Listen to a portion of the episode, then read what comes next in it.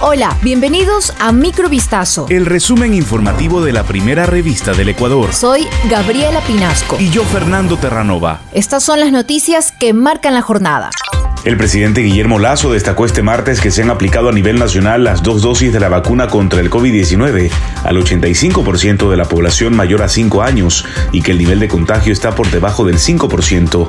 Atribuyó al exitoso plan de vacunación y a un exitoso manejo de la pandemia la decisión adoptada la semana pasada por el COE Nacional de eliminar el límite de aforos para distintas actividades en todo el país, aunque en Quito aún se mantienen ciertas restricciones. La decisión de levantar todas las limitaciones de aforo llegó dos días después de que el Ministerio de Salud reportara los primeros cinco casos en el país de BA2, una subvariante de Omicron que de momento no se ha comprobado que sea más letal.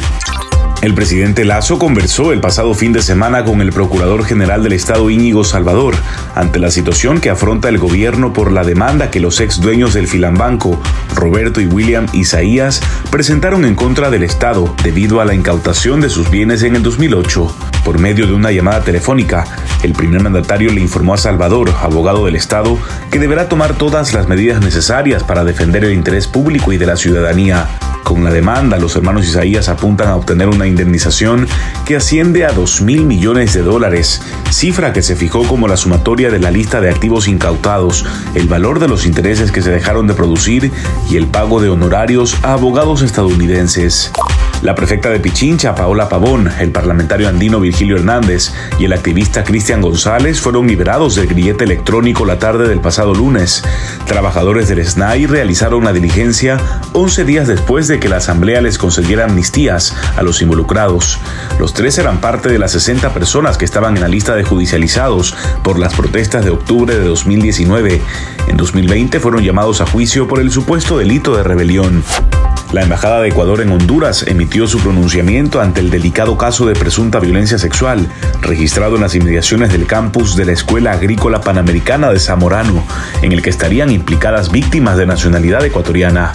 En un comunicado, la delegación señaló que desde el primer momento en que se dio a conocer sobre la detención de un estudiante ecuatoriano por la presunta violación a dos compatriotas y alumnas de esa institución, se ha tomado atención al proceso. También indicó que se sigue con detenimiento el caso contra el presunto agresor, de 19 años, quien fue detenido el domingo de manera flagrante en el campus de Zamorano, institución educativa que se localiza cerca de Tegucigalpa, la capital hondureña.